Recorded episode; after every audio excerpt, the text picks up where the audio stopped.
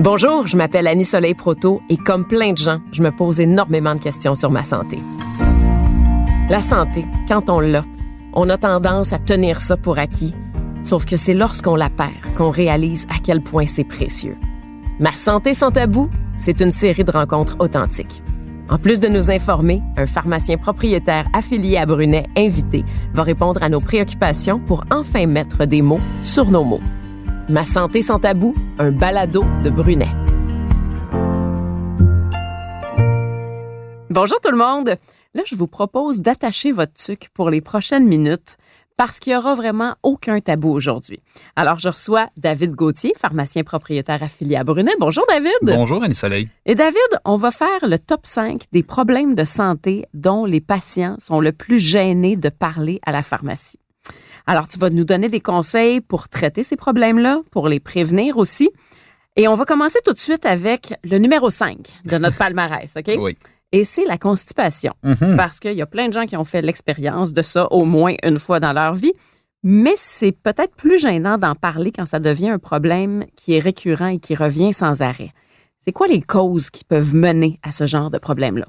Ah, ils sont multiples, euh, Annie Soleil. Et d'entrée de jeu, je te dirais qu'on parle de maladies gênantes. Annie Soleil, la constipation, comme pharmacien, moi, c'est probablement la chose dont j'entends parler le plus souvent. Hmm.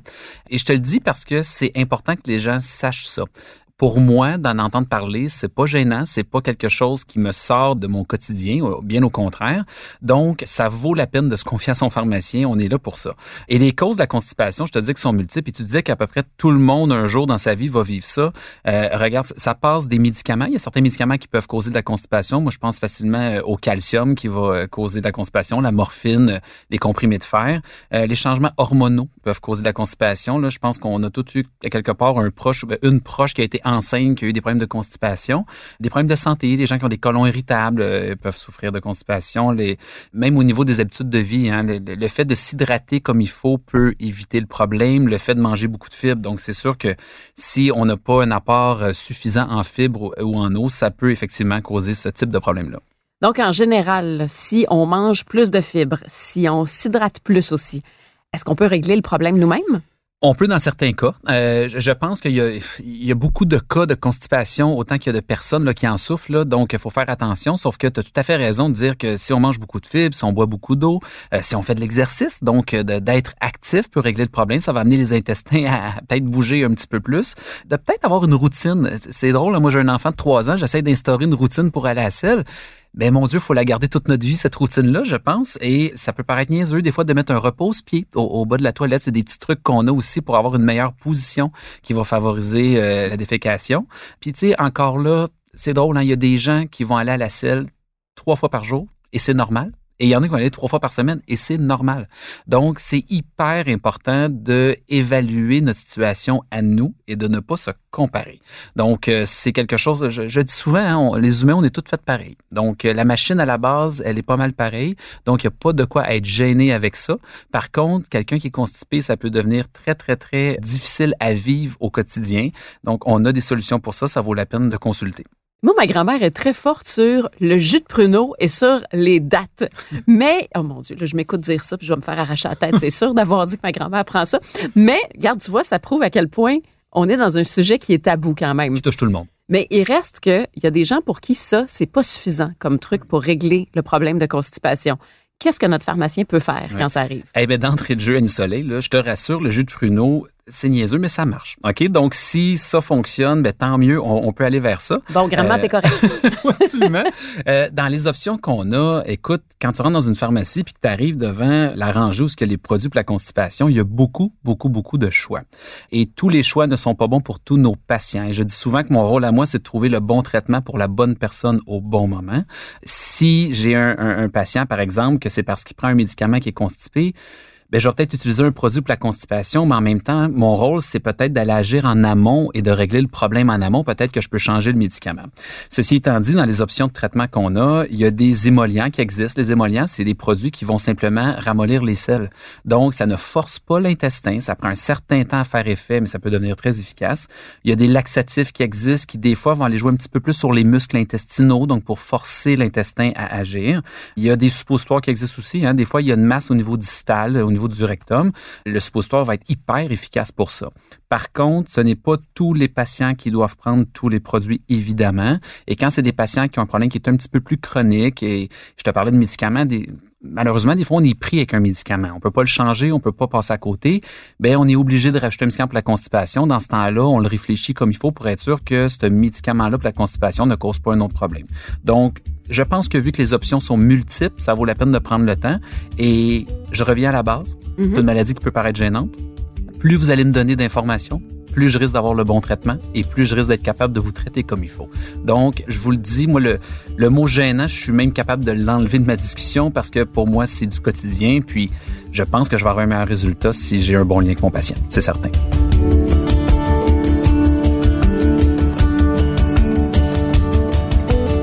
OK. Alors, numéro 4 de notre palmarès des maladies gênantes qui devraient peut-être pas être gênantes, les hémorroïdes.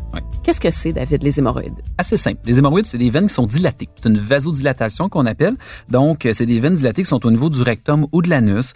Donc, ça crée de l'inflammation et ça peut faire mal. Des fois, ça fait moins mal aussi. Euh, l'hémorroïde, pour les gens qui nous écoutent, qui en ont déjà souffert, il y en a qui, qui vont se rappeler, des fois, c'est plus à l'interne, des fois, c'est plus à l'externe. Il y a vraiment des questions à poser pour bien comprendre le problème de tous et chacun parce que, exemple, quelqu'un qui a ça à l'interne, des fois, il n'y a presque pas de douleur parce qu'il y a moins de terminaisons nerveuses.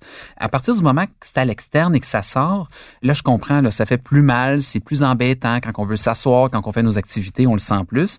Donc, c'est quelque chose qui touche beaucoup, beaucoup de gens, euh, autant les hommes que les femmes, le soleil, et ça peut aller à des très, très hauts pourcentages. Là. Quand on lit là-dessus, on se rend compte que ça peut aller de 50 et même à 80 Et là, je trouve ça drôle parce que quand on a euh, un écart aussi grand des pourcentages, c'est qu'on se rend compte que c'est pas tout le monde qui le dit. Ah parce que si tout le monde le disait, peut-être qu'on aurait des très, très haut pourcentage, mais sachez que ça se traite très, très bien. Mais c'est quand même énorme, là, de 50 à 85 de gens qui sont affectés par ça. C'est beaucoup. Oui, c'est énorme. Et dans les cours d'école, moi, je me rappelle quand j'étais petite d'avoir entendu des enfants dire Va pas t'asseoir dans le banc de neige, c'est ça qui va t'arriver. Mm-hmm. Est-ce que c'est vrai? moi, je l'entends encore à pharmacie souvent. C'est souvent quelque chose qu'on entend. Là, là, je vais répondre oui et non à ça. Là. À vrai dire, le fait d'être dans la même position longtemps peut être un facteur qui crée des hémorroïdes. OK? Donc, d'être assis trop longtemps, d'être debout trop longtemps, tu sais, de faire de l'exercice, ça fait en sorte que ça va augmenter la circulation sanguine, ça peut favoriser la digestion. Donc, on met pas mal les chances de notre bord de diminuer le risque de souffrir d'hémorroïdes. Mais encore là, il euh, faut faire attention à ce qu'on a entendu et, au oui-dire qu'on peut entendre à propos de ça. C'est quoi, David, les inconforts qui peuvent nous mettre la puce à l'oreille si on n'a jamais eu ce problème-là? Euh, il y en a quelques-uns. Là. En partant, je parlerai de démangeaison là, parce que la plupart des gens qui ont des hémorroïdes, souvent, ils vont souffrir de démangeaison. C'est souvent le premier signal d'alarme. Malheureusement, des fois, il va y avoir des segments. Et c'est sûr que quand il y a des segments, c'est à prendre au sérieux. Donc, vous pouvez en parler à votre pharmacien. Mais la plupart du temps, on, va rapidement vous référer dans ces cas-là. Mais ça vaut quand même la peine d'en parler. Des fois, on a des choses pour ça. Puis, tu sais, quand je parle de segments à une soleil, là, ça peut être assez simple. Tu sais, sur le papier, quand on va à la toilette, il y a un petit peu de là, parlez-en. Ça vaut la peine d'évaluer. La douleur, évidemment, ça peut créer de la douleur. Tantôt, je parlais là, les hémorroïdes internes versus externes. Euh, quand c'est externe, c'est plus douloureux. Je vais apporter ton attention aussi sur le fait que une douleur au niveau du rectum, au niveau de l'anus, ça peut être un hémorroïde, mais ça peut être autre chose. OK? Donc, je pense que le questionnaire du professionnel de la santé, donc du pharmacien, devient d'autant plus important. C'est donc, encore là, c'est important de tout nous dire, de prendre la peine de, de bien s'exprimer parce que des fois, nous, juste avec ce que vous allez nous dire, on va être capable de vous dire peut-être c'est un hémorroïde ou peut-être c'est autre chose. Et là, de mieux vous référer, tout simplement. Est-ce que ça peut se traiter facilement? Oui, ça peut se traiter facilement. Puis le traitement, des fois, va dépendre de la cause encore là. C'est que, tu sais, tantôt, tu, m'as parlé du fait que des fois, nos mères nous disaient de pas rester assis dans le banc de neige trop longtemps. Là. Ben, quelqu'un qui est constipé à une soleil, là, la constipation peut mener à une hémorroïde. Donc souvent, moi, je vais traiter la constipation puis je vais régler l'hémorroïde. Tu sais, les gens qui forcent beaucoup pour aller à la selle, et souvent, moi, je parle à je pense à mes personnes âgées à pharmacie. Là, euh, je, te dirais que les personnes âgées, c'est quelque chose qui est au centre de leur univers. Souvent, là, ils sont pour eux, c'est important d'aller à la selle régulièrement. Ben, s'ils forcent trop pour aller à la selle, ça peut créer une vasodilatation, donc une dilatation des vaisseaux, et faire en sorte qu'on va développer un hémorroïde. Et souvent, il va sortir et là, il devient douloureux. Et je pense aussi là, à l'obésité, euh, à, la grossesse, aux femmes enceintes sont plus à risque. Je parle que la, grossesse peut causer de la constipation, mais coudon, c'est un jeu de domino là. Donc ça peut causer aussi des hémorroïdes au niveau du traitement, euh, c'est aussi simple que des fois, une hémorroïde peut se résorber de lui-même en 7 à 14 jours. Encore là, euh, je mets un petit bémol, ça vaut la peine de nous en parler parce que si c'est douloureux, on a des crèmes en vente libre qui sont super efficaces, euh, des crèmes qui vont enlever l'inflammation, qui vont avoir un effet protecteur, il y a des crèmes qui vont aider à refermer un petit peu les vaisseaux. Fait que ça va aider à soulager puis à améliorer la guérison. Puis la loi 41, hein, qui est une loi que je t'ai déjà parlé là, dans mm-hmm. un autre balado, c'est que la loi 41 dans certaines circonstances vont me permettre de represcrire un produit qui avait été préalablement prescrit par un médecin. Donc encore ça peut devenir hyper intéressant parce qu'un produit qui avait été efficace, bien évidemment, peut le redevenir. Donc, moi, je suis capable, avec mon questionnaire, de le represcrire dans certaines circonstances.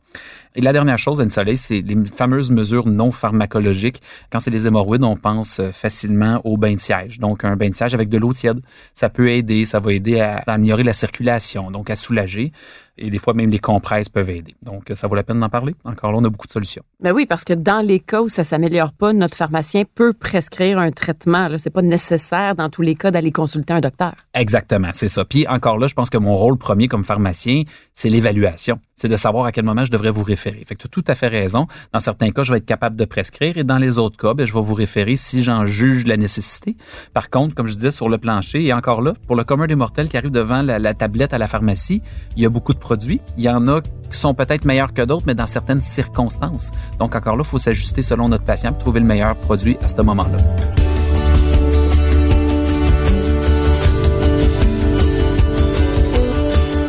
On change de numéro dans notre palmarès, David. Au numéro 3, la vaginite, qui est un problème qui peut être assez commun chez plusieurs femmes, mais qui reste encore très tabou. Et si on n'en a jamais eu de vaginite, c'est quoi les signes qui vont annoncer ça? Les femmes qui en ont jamais eu, le d'emblée, c'est drôle, je parle souvent de démangeaison, mais la démangeaison, sensation de brûlure, la rougeur, euh, les femmes vont avoir des douleurs euh, lorsqu'ils vont uriner, donc des douleurs à la miction, des douleurs pendant les relations sexuelles. Il peut avoir des pertes particulières, une odeur particulière. Là, moi, j'énumère tout ça, c'est pas parce que vous allez tout savoir ça. Des fois, il y a une femme qui va avoir une vaginite, va avoir peut-être juste un signe, un symptôme. Et tu sais, la vaginite, c'est simple, hein? c'est une inflammation de la paroi vaginale. Donc, c'est tout simple et les causes sont multiples. Et d'entrée de jeu, je te dirais encore une fois, Annie Soleil, c'est drôle, moi, je suis un pharmacien, je suis un homme, et il y a beaucoup de femmes qui vont être peut-être plus gênées de venir me voir moi. Oui. Ben, sachez que moi, dans mon travail, tu sais, moi, quand tu me décris tes signes et symptômes, moi, dans ma tête, je commence tout de suite à me mettre en mode solution. Donc, je suis tout de suite en train d'évaluer ton problème, de chercher des solutions. Et je te dirais encore là que c'est mon rôle à moi de te rendre à l'aise avec ça. Et sachez une chose encore là, c'est que moi, je suis formé pour ça. Mon rôle, c'est de trouver des solutions. Puis, si vous êtes une patiente et qu'en arrière du comptoir, il y a un pharmacien puis une pharmacienne, ben gênez-vous pas aussi. Peut-être que vous allez être plus à l'aise avec quelqu'un. Peut-être que vous avez développé aussi une relation avec un de vos pharmaciens ou pharmaciennes. Donc encore là, ça vaut la peine de le dire. Gênez-vous pas. On est habitué à ça. C'est tout à fait normal de vouloir se confier peut-être à quelqu'un plus qu'un autre quand c'est des problèmes un petit peu plus gênants. Là, tu parlais d'inflammation. Qu'est-ce qui peut la causer, cette inflammation-là? Malheureusement, il y a beaucoup de causes à la vaginite. Et je te dirais, moi, j'ai des patientes qui, à chaque relation sexuelle, des fois, ils vont développer une vaginite. Pour eux, ça devient vraiment un problème. Mais ça, c'est souvent causé par une irritation, un frottement. Je pense aux gens qui portent des vêtements très, très, très serrés. L'été, les gens qui font du, vélo, qui ont des cuissards. Je pense aussi euh, à la baignade. Quand on, se baigne longtemps, on va dans les spas. Encore là, c'est à risque de causer des vaginites. Les changements hormonaux, les fameuses hormones. Les, hormones causent, euh, causent des miracles dans les deux sens du terme. Là. Et euh, malheureusement, ça cause des petits problèmes. Et il y a aussi les antibiotiques. Il y a beaucoup de gens qui nous écoutent qui font probablement le lien, là, les femmes qui ont pris des antibiotiques et qui ont eu euh, des vaginites. C'est très, très, très fréquent. Puis il faut comprendre que les antibiotiques qui détruisent les mauvaises bactéries, ben par défaut, ils vont aller détruire aussi certaines bonnes bactéries qui sont au niveau de la flore vaginale. À ce moment-là, malheureusement, les champignons qui sont là aussi pour avoir une, une flore vaginale saine vont prendre le dessus. Donc, ça va créer une infection vaginale. Et c'est quelque chose qui est très, très typique et qui est facile Donc, quand je vous dis que c'est quelque chose de commun, des antibiotiques, moi j'en sers beaucoup, ben, c'est quelque chose malheureusement qu'on voit fréquemment chez, chez plusieurs euh, femmes. Et quand on est à la pharmacie, il y a toujours des grands étalages de produits qui sont là pour traiter ça en vente libre. Comment on peut savoir de quel produit on a besoin pour traiter tel ou tel type de vaginite, parce que ça aussi, là, il y en a différents types. Oui. Donc, comment on fait pour savoir de quoi on a besoin? Oui, absolument. Écoute, ça dépend. C'est sûr que nous, on va l'évaluer. Il y a des, il y a des vaginites qui sont plus euh, fongiques, il y a des vaginites qui peuvent être bactériennes. Je peux pas toujours traiter en vente libre. Donc, la plupart du temps, je peux traiter des vaginites en vente libre. Euh, il y a des crèmes qui existent pour ça, mais encore là, il y a des durées de traitement différents aussi à utiliser. Il y a des femmes qui l'ont souvent, on va tendance à traiter peut-être un petit peu plus longtemps. Les femmes qui ont peut-être jamais eu ça de leur vie, des fois on peut se permettre de traiter avec des traitements qui sont plus courts aussi, mais c'est important que notre questionnaire soit bon et c'est important d'avoir l'information. Des fois là, quand les pertes sont particulières, quand il y a une odeur qui est particulière, quand l'odeur est très très forte, ça va être peut-être plus une vaginose. Moi, je sais ces choses-là. Donc si j'ai cette information là, moi ça me guide rapidement vers le bon traitement, puis ça risque de fonctionner. Mais des traitements en vente libre, il y en a beaucoup. Donc ça vaut la peine d'en parler et l'autre chose, c'est que par rapport à la loi 41 encore une fois, c'est que si vous avez déjà eu un traitement sous prescription, je peux dans certains cas represcrire. Donc euh, Oui, parce que des fois la même infection pourrait revenir. Tellement. Puis malheureusement, comme j'ai dit, c'est qu'il y a beaucoup de femmes qui sont fragiles à ça. Alors quand ça revient, moi sous certaines conditions toujours, mais il y a dans bien des cas, je vais être capable de represcrire un traitement pour soulager la patiente.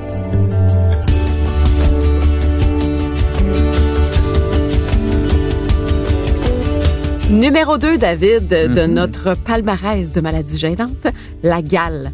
Et le nom, là, ça peut faire peur, hein, la gale. En partant, hein? Oui. Ça sonne pire que c'est. C'est quoi? Écoute, la gale, là, c'est un parasite, OK, d'entrée de jeu. Puis là, je vais te dire le nom, là, puis t'es pas obligé de le retenir, le, le Sarcoptes cabii. Et que je le retiendrai pas. Et voilà, c'est un acarien tu peux retenir acarien. Ah oui. Euh, c'est un acarien qui cause ça. Ce qui est typique, là, ce qui est un signe diagnostique pour nous, c'est les fameux tunnels sous la peau. Et là, oui, c'est ça. Je vais peut-être faire peur un peu, mais oui, c'est parce que là, je grimace. Là, vous me voyez pas, mais je grimace. Euh, à vrai dire, dans le fond, ce qui arrive, c'est que ce fameux euh, parasite-là va aller en dessous de la peau, former des petits tunnels pour aller pondre ses œufs. OK?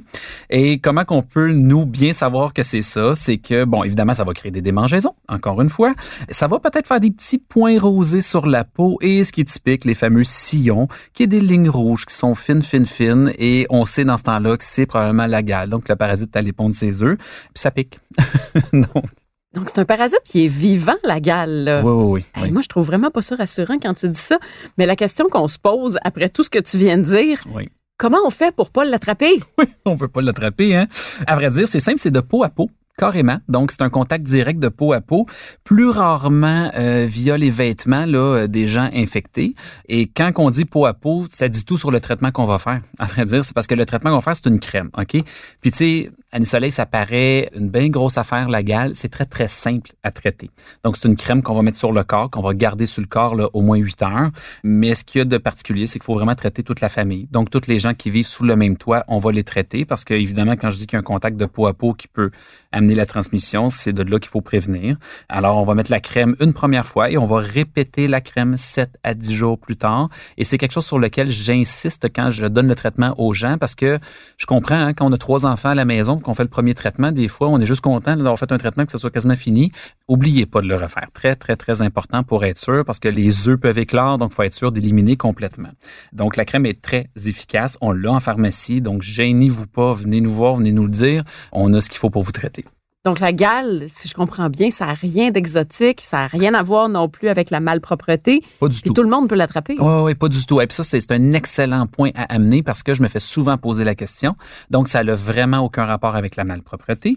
Et puis, quand que vous faites le traitement à la maison, là, par-dessus ça, tu sais, nettoyer. Là, on parle de propreté, là, mais je suis obligé de vous dire que une fois qu'on a mis la crème sur tous les membres de la famille, il faut nettoyer à cycle chaud tous les objets, les vêtements qui ont été en contact quatre jours avant le traitement. Donc ça, c'est important, là, c'est une chose à retenir. Puis euh, sinon, tous les autres objets qu'on peut pas laver, on va les mettre en quarantaine pendant trois à cinq jours dans un sac qui est fermé pour être certain. Puis, de grâce, passez l'aspirateur. Vous mettez les chances de votre bord, l'aspirateur sur les tapis pour éliminer le plus possible.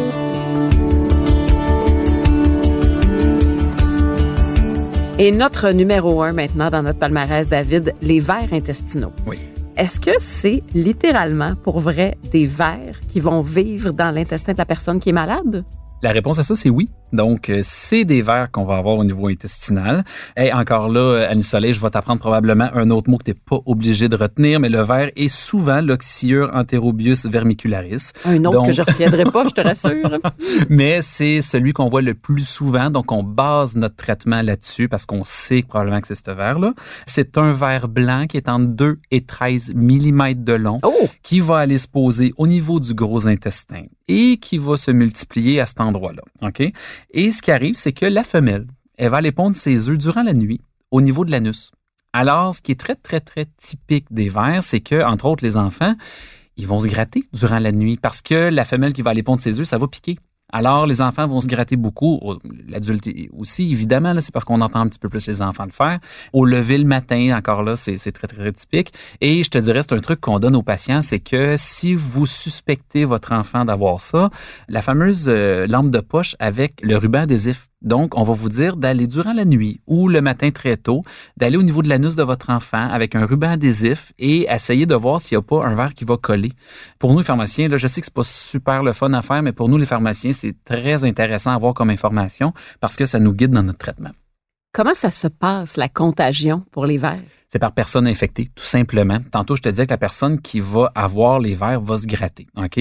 Ben là, cette personne-là, elle va se gratter, elle va avoir sur les doigts les œufs et après ça, ben, elle, elle va toucher à différents endroits et elle va peut-être toucher à une personne qui est non infectée, qui, elle, va l'avoir sur elle aussi sur ses mains et finalement va finir par avaler les œufs, simplement par contamination bien simple dans la maison. C'est un peu le problème, hein? Euh, encore là, c'est pour ça qu'on traite tout le monde quand il y a des vers dans la maison, parce que ça se transmet facilement là, euh, dans une famille. Donc là, ça, c'est un parasite qui va vivre à l'intérieur de notre gros intestin. Donc, j'imagine que ça veut dire que on peut avoir des symptômes dans d'autres parties du corps. Là, on peut en ressentir des démangeaisons ailleurs aussi. Oui, c'est une excellente déduction. Là, je parlais de démangeaisons, mais effectivement, là, chez la femme, des fois, il va y avoir des démangeaisons au niveau vaginal, mais il peut y avoir des maux de ventre, il peut y avoir des nausées, des diarrhées. Euh, les gens souvent vont dire qu'ils ont moins d'appétit. Ça, ça arrive souvent. Ils vont dire, ça fait quelques jours que je mange moins bien. Puis finalement, oups, on va découvrir là, que dans la famille, il y a ce problème-là. Mais encore là, une soleil, la bonne nouvelle, c'est que si vous venez nous en parler, on a ce qu'il faut en pharmacie pour le traiter. Donc, on a un médicament qu'on va nous ajuster selon le poids de chaque membre de la famille. Et c'est un médicament de vente libre. Donc, euh, moi, je sais très, très bien quoi faire. Je vais le, je vais le calculer comme il faut. Je vais vous donner le bon traitement. Et encore là, c'est un traitement qu'il faut répéter dans le temps. Et euh, je mets encore l'emphase là-dessus. Donc, on se traite le jour 1, mais on se traite deux semaines plus tard pour être sûr de éliminer complètement. Et encore là, dans les autres mesures, c'est de nettoyer évidemment à l'eau chaude tout le linge qu'on peut là, qui était en contact et le lavage des mains. Je t'ai déjà parlé de lavage des mm-hmm. mains. Je réitère le lavage des mains. C'est excessivement important. C'est toujours la première façon d'éviter une transmission. Donc, euh, le lavage des mains devient super important là aussi. Donc, ce que je comprends, c'est que si on a mal au ventre de temps en temps, on saute pas tout de suite à la conclusion qu'on mhm. pourrait avoir des vers. Et voilà. Mais à un moment donné, par exemple, si ça s'intensifie, si ça s'en va pas, là, on peut commencer à avoir des doutes et on va consulter. Hein, c'est drôle, Anne quand tu dis ça parce que je t'ai dit quelquefois que moi, ce qui faisait en sorte que je pouvais trouver le bon traitement, c'était d'avoir la bonne information. Quand tu dis mal de ventre, effectivement qu'il y a plusieurs raisons d'avoir mal au ventre. Et je répète qu'une maladie gênante pour moi, là, moi le mot gênant, je l'enlève facilement de la conversation parce que pour moi c'est tout sauf gênant. Et la façon d'arriver au meilleur traitement possible, c'est que j'aille le plus d'informations possible. Donc, gênez-vous pas pour nous en parler. Puis, encore là, je pense que mon rôle à moi, c'est un travail d'équipe hein, quand on essaie de traiter un problème, mais mon rôle à moi, c'est de vous accueillir encore là avec le sourire et d'être apte à vous écouter et de trouver la meilleure solution. Donc, non seulement gênez-vous pas, mais donnez-nous de l'information parce que c'est le meilleur moyen pour qu'on arrive au bon traitement et à la bonne solution. Donc, pour les parents qui recevraient une petite note dans la boîte à lunch de leur enfant à l'école pour dire Allô, un ami a des verres. Hein? Il n'y a pas lieu de paniquer avec ça. On va consulter notre pharmacien et tout ça devrait bien aider. Puis on dissipe la gêne également. Et voilà, je, comprends que c'est pas le fun, mais ne vous en faites pas. Venez nous voir pour on vous arranger ça.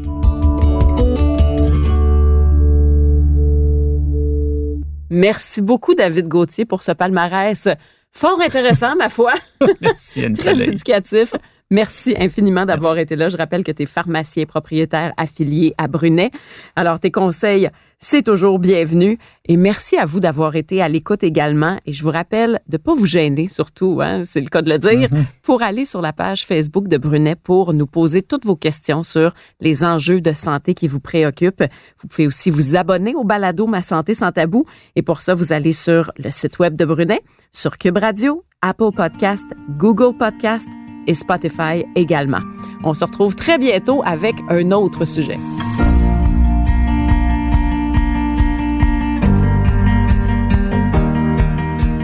Ce balado est une présentation des pharmaciens propriétaires affiliés à Brunet. Il est à noter que les pharmaciens sont les seuls responsables de l'exercice de la pharmacie.